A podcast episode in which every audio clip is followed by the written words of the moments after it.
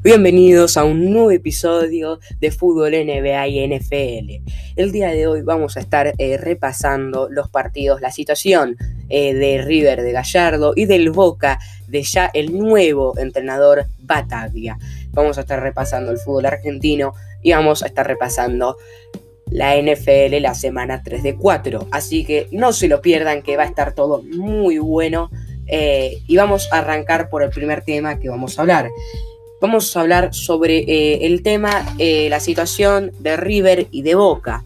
Arrancamos por la situación de Boca, que ya pudo cortar esa mala racha eh, de derrotas, que era de 10 partidos, estaba 10 partidos sin poder ganar. Y el, sábado contra Patronato pudieron levantar con el nuevo entrenador Bataglia, con un gol de El Pibe Vázquez, se juntaron los tres juveniles eh, em, Aaron Molinas, Ceballos y Vázquez para rematar de cabeza en un partido donde le anularon un gol polémico a Patronato, que en el primer tiempo Boca ni llegó al arco, pero Patronato que llegaba como podía, tampoco era eh, un partido muy bueno que digamos, pero bueno, Patronato que tiraba magia con un caño hermoso que le tiraban a Frank Fabra, pero bueno. Eh, un Briasco que todavía no se puede acomodar en el equipo, pero que el día de hoy le hicieron caso y jugó por extremo, eh, de extremo izquierdo, donde la verdad que mm, me gustó bastante que lo hayan puesto en esa posición. Y bueno, eh, se juntaron los tres juveniles, Aaron Molinas, Ceballos y Luis Vázquez para concretar el único tanto del partido Boca Patronato que terminó 1 a 0. Pasamos a la situación de River que es todo lo contrario a lo que está pasando en la Boca porque el millonario que no puede levantar, no puede ganar, que viene de caer eliminado en las Libertadores, viene de una victoria, cómoda victoria contra Vélez, pero perdió, perdón, empató ante Gimnasia en el Bosque 1 a 1 con un gol tempranero de Matías Suárez y lo empata Gimnasia con un cabezazo hermoso de el Pulga Rodríguez. Un partido donde River fue superior, Gimnasia no llegó mucho al arco, em, donde River en el primer tiempo atacó más por el sector izquierdo que por el sector derecho. Un pasesote, la verdad, de De la Cruz, un partidazo de De la Cruz. Enzo Pérez que demostró que es ser un 5 de marca, un Suculini que todavía no se logra adaptar al equipo titular. Eh, y en el segundo tiempo atacaron un poco más por la banda derecha, pero siguieron atacando por la banda donde estaban Casco. En el primer tiempo ni se nombró a Simón, ni en todo el partido no se nombró ni a Simón, y tampoco se nombró mucho a Vigo. Pero bueno, un partidazo también de Matías Suárez, son los tres que más destaco de la Cruz, Enzo Pérez y Suárez y un gimnasia que tuvo una ocasión clara, que fue la de Carbonero, que no cobraron penal y que no era penal. Y después en el segundo tiempo entró Galván, un pibe que cambió totalmente el panorama del equipo, que con tan solo muy pocos minutos eh, supo adaptarse y supo demostrar quién era. Estuvo bien Gallardo con ese cambio, le dio aire al equipo, le dio eh, un respiro. La verdad que jugó muy bien y de ahí River no pudo llegar mucho más, Galván tuvo una ocasión que no le pegó muy bien y Suárez que le pegó por arriba del travesaño. Eh, River que va a tener que volver a... va a tener que levantar esa mala racha. Y ahora se le complica un poco más el torneo local, no puede levantar. Y bueno, eh, lo malo que se viene ahora es que el jueves va a tener que jugar contra Aldo Civi y también va a tener que jugar contra eh, Independiente. Contra Alto Civi eh, va a jugar el jueves 26 del 8 a las 9 de la noche. Recuerden que es el jueves por la por la eliminatorias. No va a poder contar ni con Armani, ni con Gonzalo Montiel, que ya se fue, eh, ni con Martínez, ni con Paulo Díaz, ni con Robert Rojas, ni con Julián Álvarez. No va a poder contar ni con el arquero titular, ni con los dos defensores titulares ni tampoco con Robert Rojas. ¿Cuál es el problema acá? La defensa. Angileri, Martínez, perdón, Maidana y Pinola están lesionados. Para mí, River va a tener que recurrir a la reserva que le ganó justamente a Aldo Civi 2 a 0. Recuerden, jueves 26 del 8, 9 de la noche ante Aldo Civi y lunes 30 del 8, 7 de la noche, eh, otro partido en la semana, 9 de la 7 de la noche eh, ante Sarmiento. Y el domingo 5 del 9 está por definirse el partido contra Independiente por si se puede aplazar, porque es un partidazo que no se puede, eh, no se puede mm, jugar sin, sin equipo prácticamente, nos va a pasar prácticamente lo mismo que contra, que, que contra Boca cuando hubo un brote de COVID, pero bueno, eso fue peor que lo que está pasando ahora.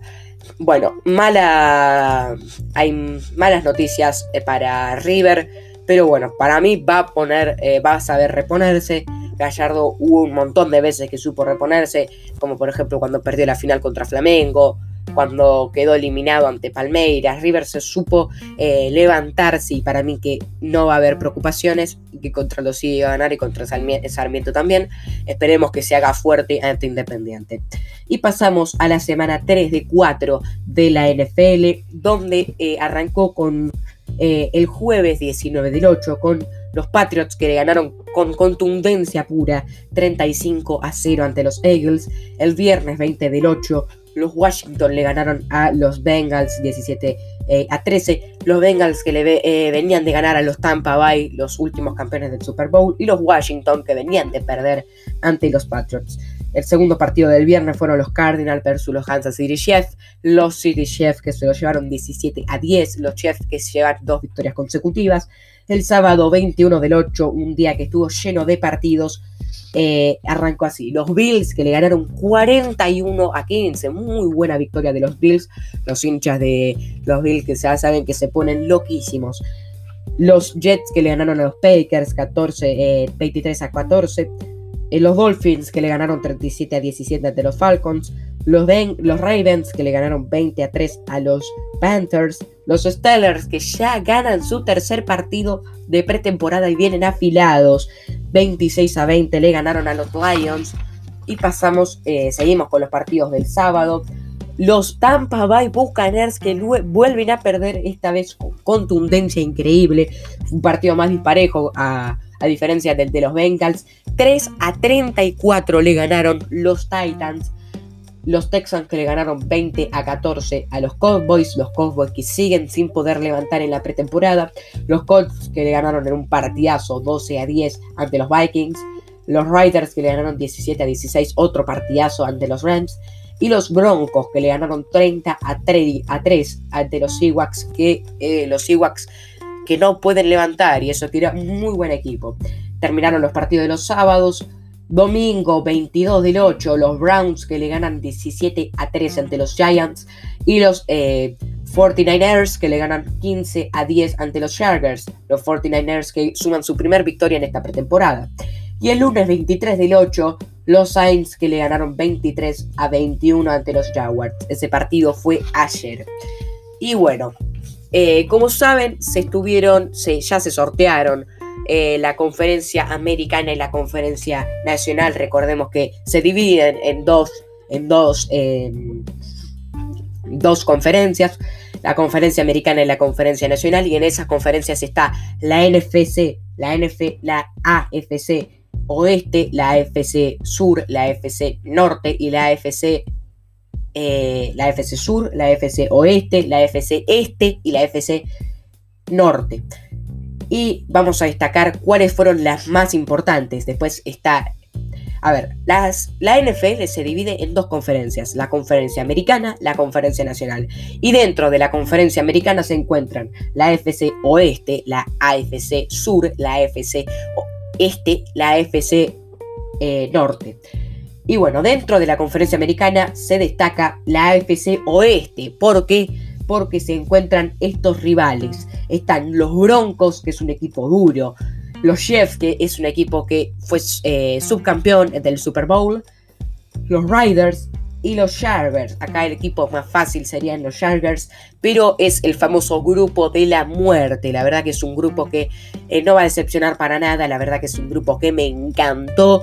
Y bueno, veremos eh, que no nos decepcione, ¿no? Y la conferencia nacional, que es lo mismo, salvo que se divide en NFC Oeste, NFC Este, NFC Sur y NFC Norte.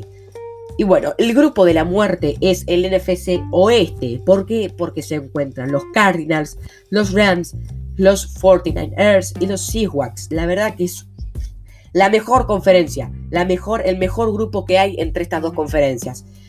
La verdad es un grupo increíble que no va a decepcionar. La verdad que espero ver todos los partidos de este grupo, donde se encuentran, como dije, los Cardinals, los Reds, los 49ers y los Seahawks. El grupo, el, partido más fácil serían los Rams y el partido más difícil serían los 49ers. Así que nada, ya terminamos de hablar eh, sobre el fútbol y sobre la NFL. Yo les mando eh, un enorme saludo y espero que les haya gustado este podcast. Chao.